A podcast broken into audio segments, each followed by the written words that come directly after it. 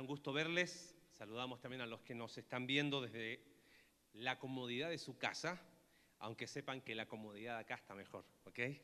No se la pierdan. algo que, quiero aprovechar de, aclarar, gracias a Dios hemos visto el, aumento y el deseo de, de, domingo tras domingo familias inscribirse y venir. Entonces, un par de de sugerencias. Si te inscribiste, eh, haz todo el esfuerzo de venir. Hasta ahora no ha sucedido prácticamente, pero, pero no dejes de venir porque si no quitas lugar a otro. Eso por un lado. Por otro lado, eh, si dices, mira, yo prefiero no ir porque así le dejo lugar a los otros, la verdad, mm, no, ven. Si es necesario, abriremos un tercer servicio. Eh, los músicos están dispuestos a tener cuatro, cinco, seis servicios, todo mañana, tarde, noche, lo que sea. Eh, pero la idea es, no queremos que te inhibas de venir eh, diciendo, ay, no, yo voy una vez por mes para dar el lugar a otros. No, vente, si estamos teniendo todos los cuidados necesarios,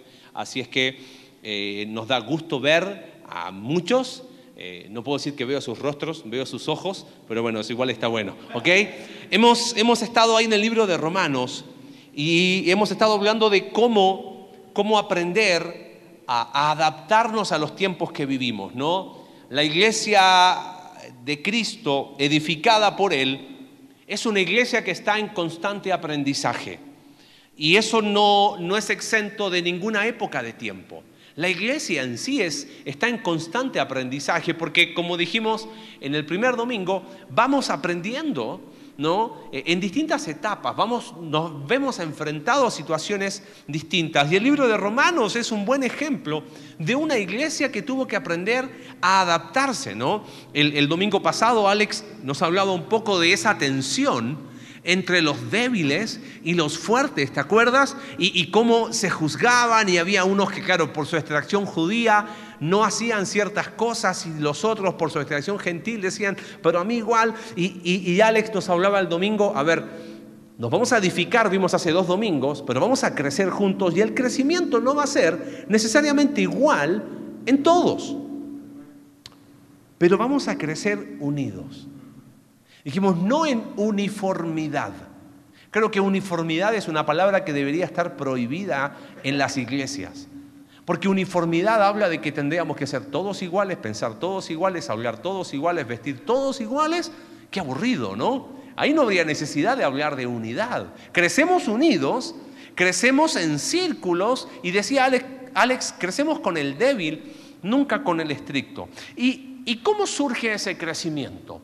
¿Cómo se da? Abre tu Biblia ahí en Romanos capítulo 13 y diríamos que la palabra clave para, para ese crecimiento es la palabra cambio. Y si tuviese que resumirte la predicación de hoy en un esqueleto así muy, muy eh, preciso para que te lo memorices, es que sé un buen cristiano que crece. Esa es la premisa que quiero compartir contigo hoy. Entonces el libro de Romanos lo vamos a estructurar así. Hoy ahí algo pasó. ¿Me muevo para acá? ¿Sí? Eh, sé un buen cristiano que crece. Y si estructuramos, tenemos, ¿no? ¿Sí? Ahí está. Entonces, Romanos 13 nos deja tres formas de, de, crecer como cristianos. Primero, los primeros siete versículos habla de someternos autor, a las autoridades. Después, del versículo 8 al 10, habla de no tener deudas. Y del 11 al 14, de vivir decentemente. Así que si quieres ser un cristiano que crece, haz estas tres cosas y va a estar bien. ¿Estamos de acuerdo? ¿Sí? ¿Suena bien? ¿Perfecto? Bueno, eh, yo quiero ser un buen cristiano que crece y creo que esas tres cosas son necesarias. ¿Estamos de acuerdo? ¿Sí? A ver, ¿están ahí o no? ¿Están de acuerdo o no? Bueno, eh, es un buen sermón, suena bien, tiene tres puntitos que te vas a acordar, pero no. Eso está mal. ¿Cómo está mal? Sí, está mal. ¿Cómo entonces no me tengo que someter a la autoridad? Sí, espérame, tranquilo. Pero eso que está ahí, ¿sabes? Tiene un solo nombre. Se llama religión. Está mal no porque sea una herejía. Esas tres cosas son cosas correctas. ¿Someternos a la autoridad es algo correcto? Sí. ¿No tener deudas es algo correcto? Claro que sí. No tener deudas es algo correcto. Vivir decentemente es algo correcto. Por supuesto. Son cosas que un hijo de Dios haría, pero el tema es que eso que está ahí es solamente la mitad de la historia. Ahora, si te duermes ahora y te despiertas al final del sermón, probablemente vas a terminar muy confundido, ¿ok? Entonces, eso que hay no está mal, pero es la mitad de la historia. Eso que está ahí no suena mal, pero es insuficiente. Mira, hay ciertos cristianos que están obsesionados con los frutos. Ellos basan su seguridad en Cristo y su identidad en los frutos que muestran. Entonces hacen todo el esfuerzo por mostrar los mejores frutos. Entonces, como se esfuerzan en poner o en demostrar sus mejores frutos, se sienten con la autoridad moral de ir por la vida juzgando el viaje espiritual del resto. Son los que Alex hablaba el domingo pasado, los estrictos. El enfoque de esas personas que se obsesionan con los frutos y con, y con lo que ellos tienen que hacer, su enfoque es la palabra cambio. Ellos están obsesionados con la palabra cambio. O quizás otros también hablan de la, con la palabra reforma. Debemos reformarnos y estar en constante reforma. Y dicen así, antes estas eran las cosas que yo hacía cuando no estaba con Cristo. Pero ahora que estoy en Cristo, estas todas, esta es la lista de cosas que como cristianos tenemos que hacer. Ahora, no, te pierdas, por favor. Eh, si, te pierdes ahora y, ves las moscas por ahí, después te conectas, probablemente termines con conclusiones equivocadas. Por supuesto que vamos a cambiar. Por supuesto que debo reemplazar viejos hábitos con nuevos hábitos. Pero eso es el resultado de un cambio o de una obra más profunda. Mira, ponme atención. Las religiones se enfocan en los cambios. Los grupos de autoayuda se enfocan en cambios. Un grupo como AA se enfoca en cambios. Los cristianos religiosos se enfocan en cambios. Si pudiese definirte cambio, cambio es vivir la verdad de Dios basado en mis fuerzas. Entonces digo, ok, tengo, tengo que cambiar. ¿Qué tengo que hacer? Ok, me voy a someter a la autoridad, eh, no voy a tener deudas y voy a vivir decentemente. El capítulo 13 de Romanos, Pablo va a algo más profundo. Pablo dice, el capítulo 13 es la evidencia no tanto de un cambio, sino de una transformación. Y tú dices, ¿acaso cambio y transformación no son sinónimos? Teológicamente no. Si cambio es vivir la verdad de Dios basado en mis fuerzas, transformación es vivir la verdad de Dios basado en las fuerzas de Dios para lograrlo. ¿Te das cuenta de la diferencia? Cambio es, ok, esta es la lista de cosas prohibidas, ahora dime, ¿qué tengo que hacer? Cambios es el, cristiano que se enfoca en cambios, es el típico cristiano que dice, ok, tú dime lo que tengo que hacer y yo lo hago. Pásame la listita. Mira, checklist, sométete, eh, sométete a la autoridad. Listo, cumplido. Eh, no tengas deudas, cumplido. Vive decentemente, cumplido. Listo, ya cumplí. Soy un buen cristiano, ya cambié. Pero cambio es vivir esa verdad basado en mis fuerzas. Y Pablo dice, capítulo 13 de Romanos, más que cambio habla de transformación. Y transformación es vivir esa verdad de Dios, pero ya no basado en mis fuerzas, sino en las fuerzas de Dios para lograrlo. Por eso cuando hicimos la introducción a toda esta serie de, de estos capítulos de Romanos, la premisa de hoy es muy sencilla. Su palabra siempre apunta a la transformación. La palabra de Dios siempre apunta a la transformación. Y lo que vamos a ver en el capítulo 13 de Romanos es responder la pregunta entonces, ¿cuáles son las evidencias de una verdadera transformación? Ahora, aquí es donde quiero que me sigas. Porque las tres cosas que te mencioné anteriormente, ¿eran cosas malas? someterte a la autoridad, no tener deudas y vivir decentemente. ¿Eran cosas malas? No. Pero es la mitad de la historia. Ahora vamos a tomar esos elementos y vamos a decir cómo se verían en un proceso ya no de cambio, sino de transformación. Y la primera evidencia está en los primeros versículos. Versículo 1, sométase toda persona a autoridad superior, porque no hay autoridad sino de parte de Dios y las que hay por Dios han sido establecidas. ¿Sabes cuál es la primera evidencia de una verdadera transformación, sométete a las autoridades, pero obedece a Dios. Ahí está la expresión completa. Ahora, para muchos estudiosos de Romanos, es como que Romanos 13 eh, yo te digo Romanos 13, ah, sométete a la autoridad superior. Y como que si el capítulo solo hablara de eso y nada más. Y es como que lo ven casi desconectados. Para entender Romanos capítulo 13 hay que entender el contexto en el que estaba la iglesia de Roma. Eh, Alex nos ha hablado un poquito de eso. Ahora, piensa esto. Estaban bajo el imperio romano y el emperador era considerado ¿qué? Dios. Él es el rey, Él es el Señor. Y era adorado como un Dios. Pero estos creyentes ahora entienden que el verdadero rey, ¿quién es? Jesús, y a Él solo deben adoración.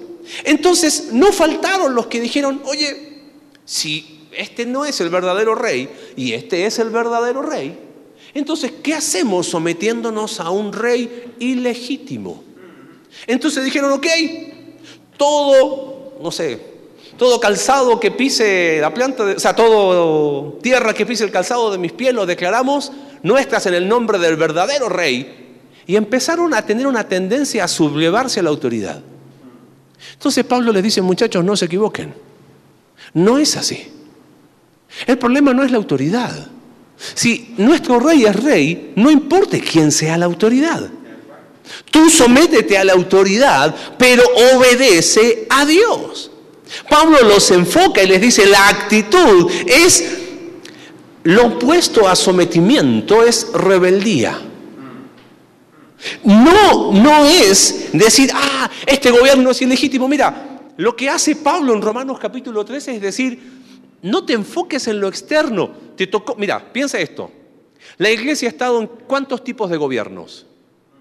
Emperadores, reyes, monarquías, democracias, dictaduras, otra vez democracia, otra vez monarquía, eh, parlamentarismo, otra vez dictadura, otra vez monarquía.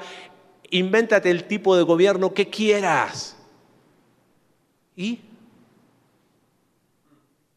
Y la iglesia sigue.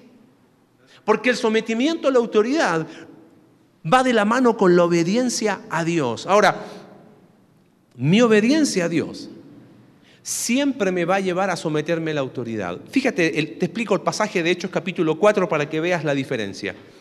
Pedro y Juan en Hechos capítulo 3 sanan a un cojo de nacimiento en las puertas del templo. Entonces en el capítulo 4 les dicen, eh, verso 17 dice las autoridades, sin embargo, para que no se divulgue más entre el pueblo, amenacémosle para que no hablen de aquí en adelante a hombre alguno en este nombre. Y llamándolos a Pedro y Juan, les intimaron, los amenazaron. Muchos creen que fueron... Eh, dañado físicamente, que en ninguna manera hablasen ni enseñasen en el nombre de Jesús. Les prohibieron predicar el Evangelio. Y mira lo que hicieron Pedro y Juan. Ellos no hicieron una huelga de hambre. Nos declaramos en rebeldía contra la autoridad porque no nos dejan predicar. Él le dijo, miren, verso 19, juzgad si es justo delante de Dios obedecer a vosotros antes que a Dios, porque no podemos dejar de decir lo que hemos visto y oído. ¿Eso qué significa? No dejaron de someterse a la autoridad. Yo reconozco que tú eres la autoridad, pero yo voy a predicar el Evangelio. Y por eso Pedro terminó muriendo, dice la, la historia, crucificado boca abajo. Pagó con su vida. Él entendió que sométete a la autoridad, pero obedece a Dios. Ahora, estamos aprendiendo a hacer iglesia en tiempos de pandemia. Ahora, no sé si entiendes el punto. El religioso, el, estricto que hablaba Alex el, el domingo pasado, va por la vida cumpliendo las cosas que debe cumplir todo cristiano y se somete a la autoridad. Entonces diríamos, es el que ha seguido al pie de la letra todas las indicaciones de la autoridad. No sale, eh, se desinfecta antes de estar de casa, duerme con el cubrebocas, ¿ok? Y, está cumpliendo al máximo las indicaciones de la autoridad porque se somete a la autoridad. Y ojo, eso es bueno y es necesario, ¿ok? No me malinterprete. Pero tengo una pregunta. ¿No será que en este tiempo de cuarentena también hemos puesto en cuarentena nuestra obediencia a Dios? Porque la obediencia a Dios no entra en cuarentena. El amor a Dios no entra en cuarentena. El amor al prójimo no entra en cuarentena. Congregarte tampoco entra en cuarentena. Y aunque tuvimos que estar congregados online, no fuimos no nos preguntamos, oye, ¿te conectaste o no te conectaste? Y eso es tu responsabilidad.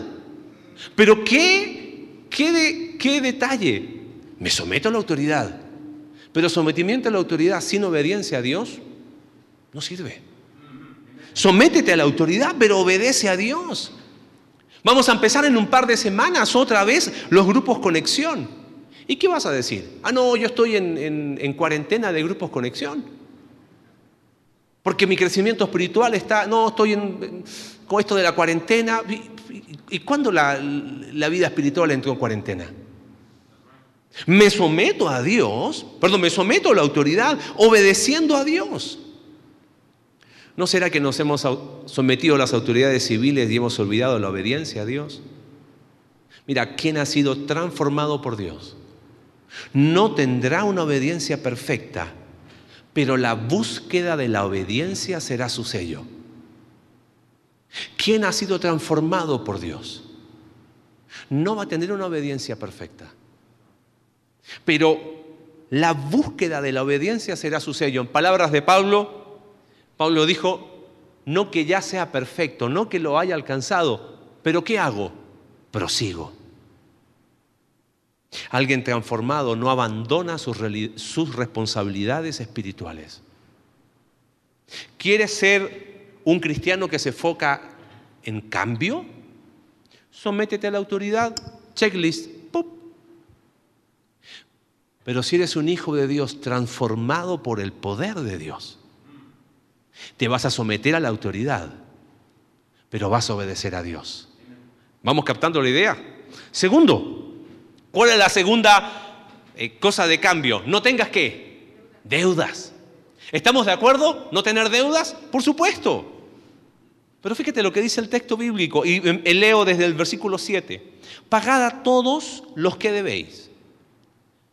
Pagad a todos, perdón, pagad a todos lo que debéis. Son muchos, dicen algunos, ¿cómo lo hago, no?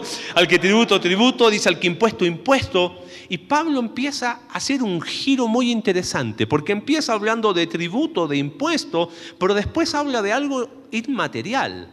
Dice, al que respeto, respeto, al que honra, honra. Y mira el verso 8, dice, no, ¿se escucha? Ahí sí. No debáis a nadie nada A veces cuando uno hace doble negación dice, ah, te estás contradiciendo. No, es enfático. Dice, no debáis a nadie nada. Pero el versículo no queda ahí.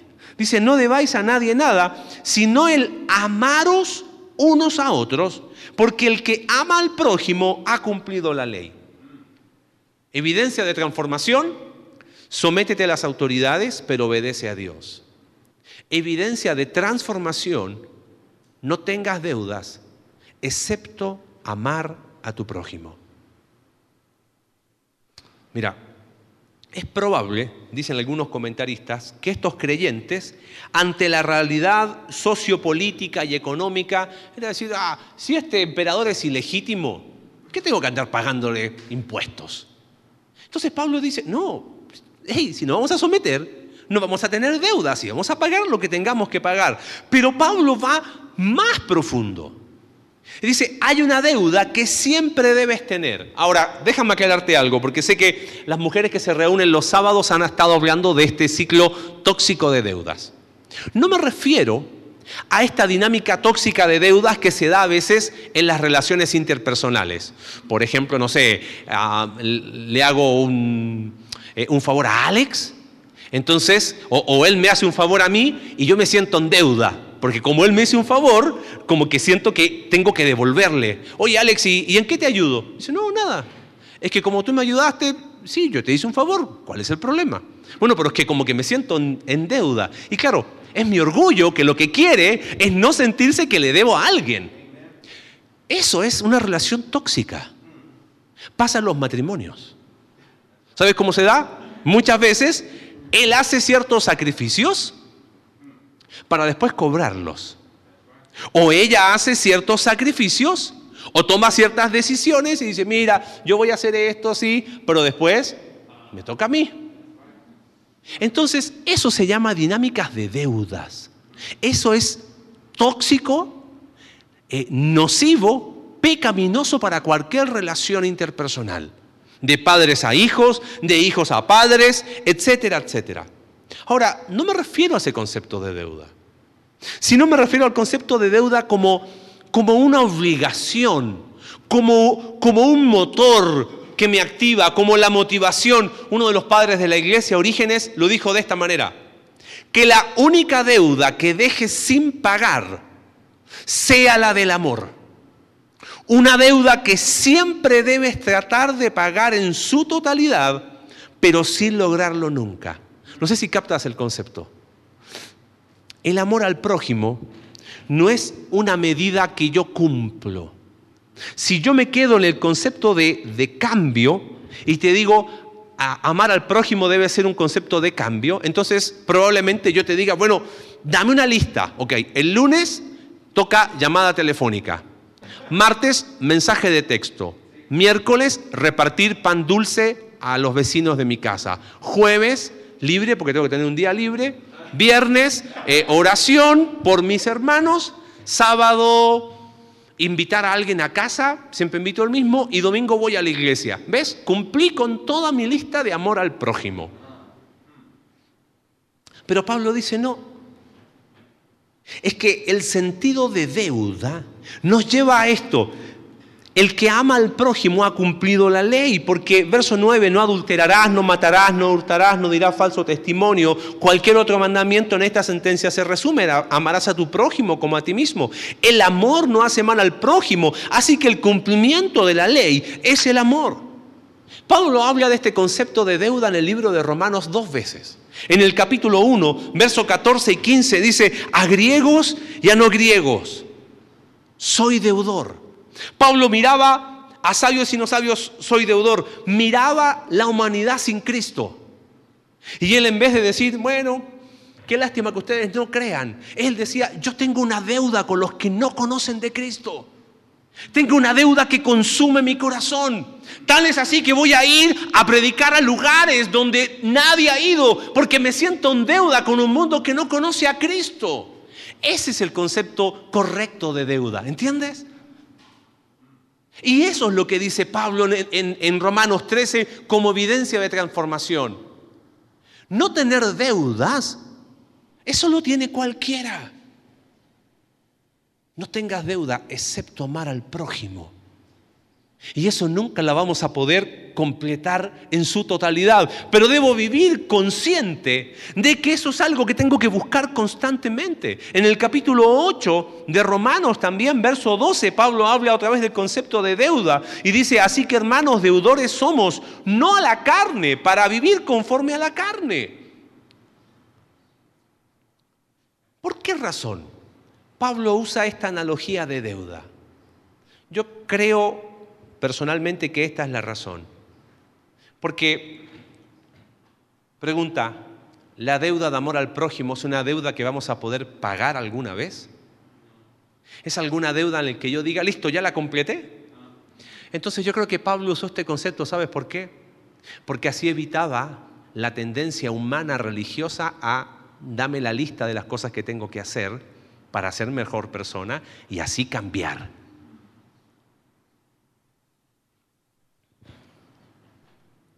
¿Quieres un ejemplo práctico de esta deuda de amor? La parábola del buen samaritano. Lucas capítulo 10. Conoces la historia. Y si no la conoces, siempre te doy algún tips para leer domingo en la tarde. Lee, lee Lucas capítulo 10, la parábola del buen samaritano. Y Jesús cuenta una historia increíble. Que había un hombre que, iba de, Jericó a Jerusalén. Bueno, no, sé si es Jerusalén a Jericó, no recuerdo bien en qué dirección iba, pero era entre Jerusalén y Jericó. Fue asaltado, fue ultrajado, despojado de sus cosas y quedó ahí tirado. Y pasó el sacerdote, escúchame bien, conocedor de la ley. ¿Te das cuenta? El amor al prójimo no es una cuestión de conocimiento. Tampoco es una cuestión de ignorancia, porque el texto dice que vio al hombre y pasó. Después pasó el levita, también conocedor de la ley, ¿ves? No es cuestión de ignorancia. O sea, no es cuestión de conocimiento. Y viéndolo, el tema fue indiferente, al igual que el otro. Pero el samaritano también lo vio. Pero él fue movido a misericordia. ¿Y qué hizo? Fue, vendó sus heridas, lo llevó al mesón, pagó y dijo, si algo más, ponlo a mi cuenta. Te hago una pregunta, ¿qué le debía algo el samaritano a ese hombre que había sido asaltado? Dijo, oh, a lo mejor, es, es amigo de mi papá, tengo que hacer algo porque ni lo conocía. ¿Qué beneficio le reportaba a ese samaritano hacer lo que hizo? Pero él vivía de forma concreta este concepto de deuda de amor. Sabes, la iglesia que ha sido capaz de sobrevivir en distintos tiempos, en distintas crisis, es aquella que vive en una deuda de amor constante entre ellos como comunidad y como comunidad con el mundo. Muchos de nosotros hemos, nos hemos tenido que apretar el cinturón económicamente, ¿correcto? y hemos tenido que apretar y apretar y más que apretar. Y quizás más de algunos diga, mira, gracias a Dios nos hemos apretado un montón, pero estamos sin qué? Sin deudas. Y lo tomamos como, ¡uh! Quizás la pregunta que tendríamos que hacernos es, ¿y la deuda de amor? ¿Cómo vas con la deuda de amor? Cuando Alex nos habló de Priscila y Aquila, ¿Te acuerdas? Romanos capítulo 16. Sus trabajos para la gloria de Dios. Su tiempo para la gloria de Dios. Su casa, su vida para otros. Te hemos dicho tanto. Hey, en vez de preguntarte, hey, es que a mí nadie me llamó, es que a mí nadie me escribió, es que a mí nadie me... Eso no es entender la deuda de amor. Es que a mí nadie, nadie se preocupa por mí. La pregunta es al revés. No debas nada a nadie, sino el amaros. Ahora, lo hemos dicho tanto, pero ¿cómo nos cuesta llevarlo a la práctica? Seguimos centrados en nosotros, seguimos mirándonos a nosotros. Ahora, no te estoy diciendo con eso, ok, voy a llamar con dos mensajes, no, lo hagas por cumplir. Los transformados por Dios no solo tienen deuda de amor con sus hermanos. ¿Sabes con quién más tienen deuda de amor? Con los que no conocen a Cristo. Y quiero decirte algo con mucho amor y con mucha introspección personal. Si la obediencia a Dios no entró en cuarentena, predicar el Evangelio tampoco entra en cuarentena. Y uno dice, bueno, pero es que encerrado, ¿qué puedo hacer? A ver, a esta altura del partido, ya no estamos muy encerrados, que digamos. Todos hemos trabajado, todos hemos tenido que salir a chambear, todos hemos ido al supermercado a comprar. Así que hemos tenido oportunidades para mostrar a Cristo. La deuda de amor no, no, no es solo entre nosotros como comunidad, sino con el mundo que aún está sin Cristo. Y, y más que mundo, son rostros de personas que tú y yo conocemos. ¿Quieres cambio? ¿Quieres ser un buen cristiano que cumple el checklist? Ok, ¿cuáles eran? Sométete a la autoridad, no tengas deudas y vive decentemente. ¿Sirve de algo eso? No. Ahora, no es que está todo mal, pero la clave es, es que hemos sido transformados por Dios. Y la evidencia de haber sido o de seguir en este proceso de transformación es sométete a las autoridades, pero obedece a Dios. La obediencia a Dios no entró en cuarentena. No tengas deudas, excepto que amar a tu prójimo. Y en último lugar, vive decentemente. Y fíjate el verso 11. Dice, y esto conociendo el tiempo que es, ya es hora de levantarnos del sueño. Es como que Pablo, eh, no los está viendo a ustedes, no se preocupen, ¿no? Que se levanten del sueño. Pero es como que Pablo les dice, hey, reaccionen. Dense, dense cuenta lo que, lo que estamos viviendo. Claro, el rey, el verdadero rey, aún no ha establecido su reino, pero va a llegar el día. Si Pablo estaba convencido de que ese día era cercano, ¿cuánto más nosotros? Y él dice, y esto conociendo el tiempo, que es ya hora de levantarnos del sueño, porque ahora está más cerca de nosotros nuestra salvación que cuando creímos. La noche está avanzada se acerca el día. Desechemos pues las obras de las tinieblas y vistámonos las armas de la luz. Andemos como de día, y ahí está la palabra clave, honestamente. La, la nueva versión internacional traduce vivan decentemente. Ahora tú me dices, pero Marce, ¿no se supone que, que sí esto está bien? O sea, vivir decentemente. Sí y no. Si yo te pido a los 40 presentes acá que hagan una lista de cuáles serían las cosas que un cristiano debería eh, hacer para vivir decentemente. Yo estoy seguro que ninguno haría una lista igual a otra.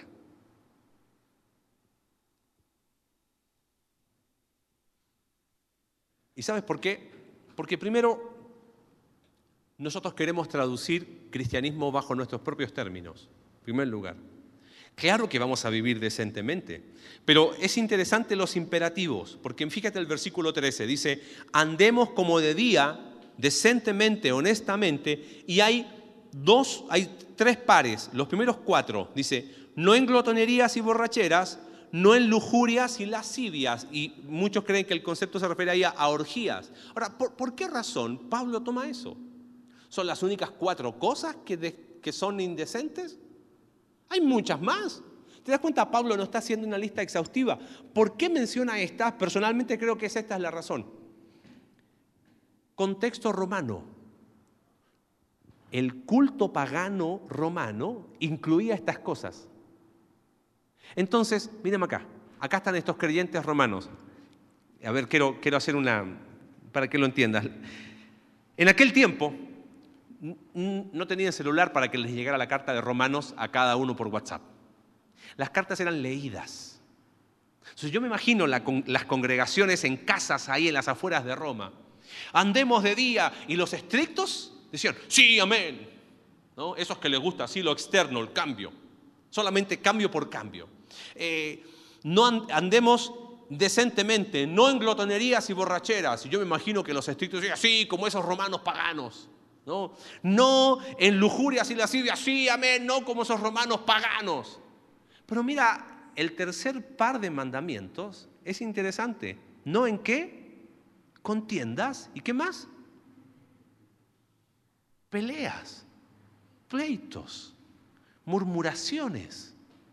Eso no era algo que pasaba afuera, era algo que estaba pasando ¿dónde?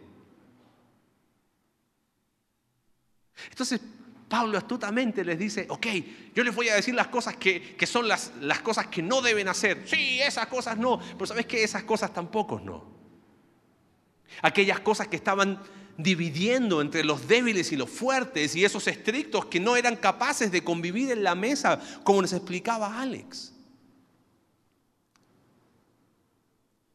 Lo interesante es que estos dos pecados de contiendas y envidias afectan directamente a la comunidad. Ahora, pero el mandamiento positivo es muy interesante. Verso 14. Dice, si no vestíos de quién? Del Señor Jesucristo. ¿Y qué significa vestíos del Señor Jesucristo? La analogía de vestirse aparece en Efesios capítulo 4 y en Colosenses capítulo 3. ¿Lo has escuchado? Me despojo de qué? del viejo hombre y me revisto de quién? Del nuevo. Entonces, ponme atención, aquí es donde viene el problema. Me despojo del viejo hombre la lista de cosas que no debo hacer. Me visto del nuevo hombre y ¿a qué lo igualamos? A la lista de cosas que ahora sí debo hacer. ¿No te llama la atención que Pablo hace una lista de las cosas que no, pero no hace una lista de las cosas que sí? Simplemente el mandamiento positivo es, si no, vestíos de quién? De Jesús. ¿Y qué significa vestirse de Jesús? Lo dijo Alex mientras estábamos en la alabanza. He sido crucificado con Cristo. Ya no vivo yo. Me identifico tanto con Cristo, me uno a Él en la cruz para decir, ya no vivo yo. Me apropio de mi nueva identidad en Cristo de tal manera que su carácter se empieza a expresar en lo que soy y en lo que hago. Vivo decentemente porque me visto de Cristo. No vivo decentemente para parecerme a Cristo. ¿Entiendes la idea? Porque si yo te digo defíneme decente, cada uno va a tener su propia definición. Lo más increíble es que tenemos que cambiar la fórmula. ¿Cuál es la fórmula religiosa cristiana? ¿Qué haría Jesús en mi lugar? ¿Correcto? Escúchame bien, elimina esa pregunta de tu mente. ¿Tú crees que que tú y yo somos el centro de nuestra historia? A ver, Jesús, ¿qué harías tú en mi lugar? No. La pregunta que tenemos que hacernos es, ¿qué hizo Jesús? Porque Él ya lo hizo. Y apropiarme de eso y vestirme de Cristo, se trata de eso. De entender qué hizo Jesús. Decentemente tiene que ver con honestidad, con honradez. Rápido, piensa en el Evangelio de Juan. Pero quiero que lo, pienses con una visión amplia. No sé si fue, si fue muy decentemente para el tiempo de Jesús que su primer milagro haya sido convertir el agua en vino. Probablemente tú y yo nos hubiésemos escandalizado. No sé si fue muy decente para los fariseos, los estrictos religiosos de su tiempo. Que Jesús se sentara con una mujer y samaritana a plena luz del día, a orilla de un pozo de agua, a conversar. ¿Te das cuenta? Yo no sé si habrá sido muy decente, entre comillas, para los líderes de su época, que en Juan capítulo 5 Jesús haya sanado al paralítico en día de reposo. ¿Qué necesidad tenía de hacerlo?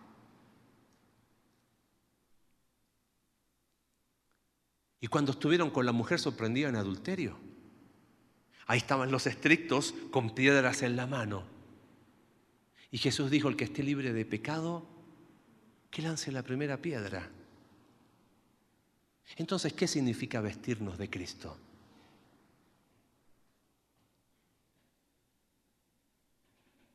Personalmente, creo que vestirnos de Jesús responda a hacerlo visible. Mira, cuando yo acomodo a Jesús a mis creencias, voy a mostrar mi religión. Más estricta, menos estricta, con los débiles o con los fuertes o con los estrictos que hablaba Alex el domingo. Nosotros, la iglesia, esta comunidad,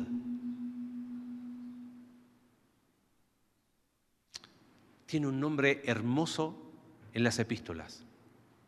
Se llama cuerpo de Cristo. ¿Y sabes qué significa ser cuerpo de Cristo? Es hacer visible a Cristo. Mira, si tengo unos minutos. Otra vez el Evangelio de Juan es, es increíble capítulo 1 del Evangelio de Juan, verso 18, dice, a Dios nadie le vio jamás, Cristo lo ha dado a conocer. En el capítulo 1, los discípulos de Juan el Bautista le dicen, Jesús, dinos dónde moras. ¿Sabes qué significa dinos dónde moras? Queremos verte, muéstranos. Y Jesús le dijo, vengan. Nicodemo se acercó en el capítulo 3 y quiere ver al maestro. Y Jesús le dijo, aquí estoy, ¿quieres conversar?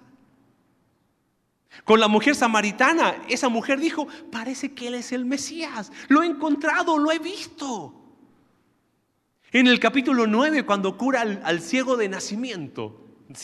otra, otra historia para leer increíble. Él dice, mira, yo, los fariseos que no creían, pero tú no eras ciego. ¿Cómo no eras ciego si todos me conocen como el ciego de nacimiento?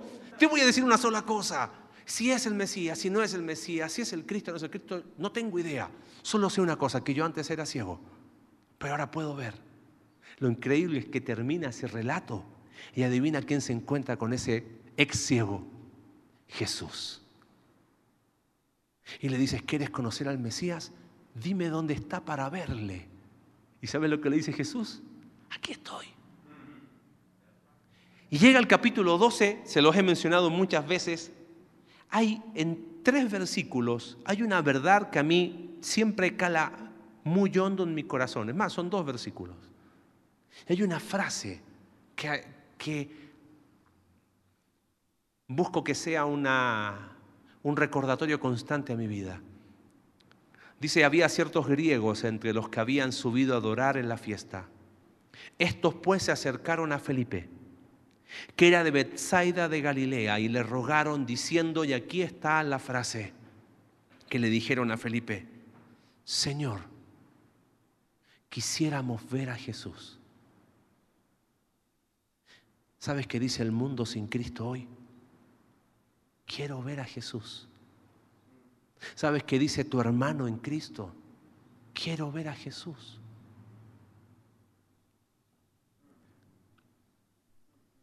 Por eso debemos vestirnos de Cristo. ¿Quién ha sido transformado por Dios? Escucha bien. ¿Quién ha sido transformado por Dios muestra a Cristo. ¿Quién desea cambiar por sus fuerzas se disfraza de Cristo. Yo sé que es duro decirlo, pero es una realidad. ¿Quién ha sido transformado por Dios? ¿Quién se ha quebrantado ante la cruz y reconoce que con sus fuerzas no puede y deja de confiar en sus propios recursos y se rinde a los pies de Cristo, aquel que está en ese proceso de transformación va a mostrar a Cristo. Y las personas van a decir, quisiéramos ver a Jesús. Y tú no tienes que hacer cosas para, para mostrar a Jesús. Porque como estás siendo transformado, muestras a Cristo. Pero ¿quién desea cambiar por sus fuerzas? ¿Quién desea abrazar la religión de sométete a la autoridad, eh, no tengas deudas y vive decentemente? Termina disfrazándose de Cristo. La pregunta para hoy es una sola. ¿Cambio o transformación? ¿Quieres cambiar? Ahí está la receta. Sencilla, checklist, pup, pup, pup, cumplo con Dios, gracias. La transformación es un proceso doloroso, porque llega a donde no queremos que nadie llegue. Toca heridas profundas, saca todo lo, lo, podrido que tenemos adentro, pero su palabra siempre apunta a la transformación. Romanos 3 es claro. Verso 11. Y esto conociendo el tiempo, que ya es hora de levantarnos del sueño. Vivimos en tiempos de pandemia. Vivimos en tiempos de cuarentena. Amigo mío, la obediencia a Dios no entró en cuarentena. La deuda de amor no entró en cuarentena. Vestirnos de Jesús no entró en cuarentena. La vida en Cristo se trata de vestirnos de Él como cuerpo para que el mundo le conozca. Y mostrar que en medio de tiempos donde la gente está sin esperanza, pueda vernos y pueda ver a Cristo. De eso se trata, una vida transformada. Señor, gracias por tu palabra, gracias porque nos anima, nos sacude, como dice Pablo, conociendo el tiempo, que ya es hora de levantarnos del sueño. De que ese día que esperamos está más cerca cada vez más. Si Pablo tenía esa esperanza hace casi dos mil años atrás. Y aún si pasasen dos mil años más, saber que llegará el día en que la obra que tú comenzaste en nosotros, como dice Filipenses capítulo 1, verso 6, esa obra de transformación, no por nuestros recursos, sino por tus recursos, no por mi esfuerzo en mis fuerzas, sino por tu gracia derramada en nuestras vidas, va a cumplir su propósito, va a ser llevado hasta la finalidad, va a ser perfeccionada hasta el día de Cristo. Y mientras seguimos en ese proceso de transformación, queremos vestirnos de Cristo. Perdónanos, Señor, porque quizás hemos dejado en cuarentena las cosas que no debemos. Hemos estado pendientes de las indicaciones de la autoridad civil que son necesarias. Y hemos olvidado la obediencia a ti. Perdónanos, Señor. Haznos vivir cada día, sabiendo que hay una deuda que debe ser mi motor. Porque qué mejor que amarte a ti y amar al prójimo. Para dejar de mirar hacia mí y librarme de ese egoísmo tan arraigado que tengo en mi corazón. Para poder vestirnos de Cristo y que el mundo pueda ver que tú eres real. Oramos en el nombre de Jesús. Amén.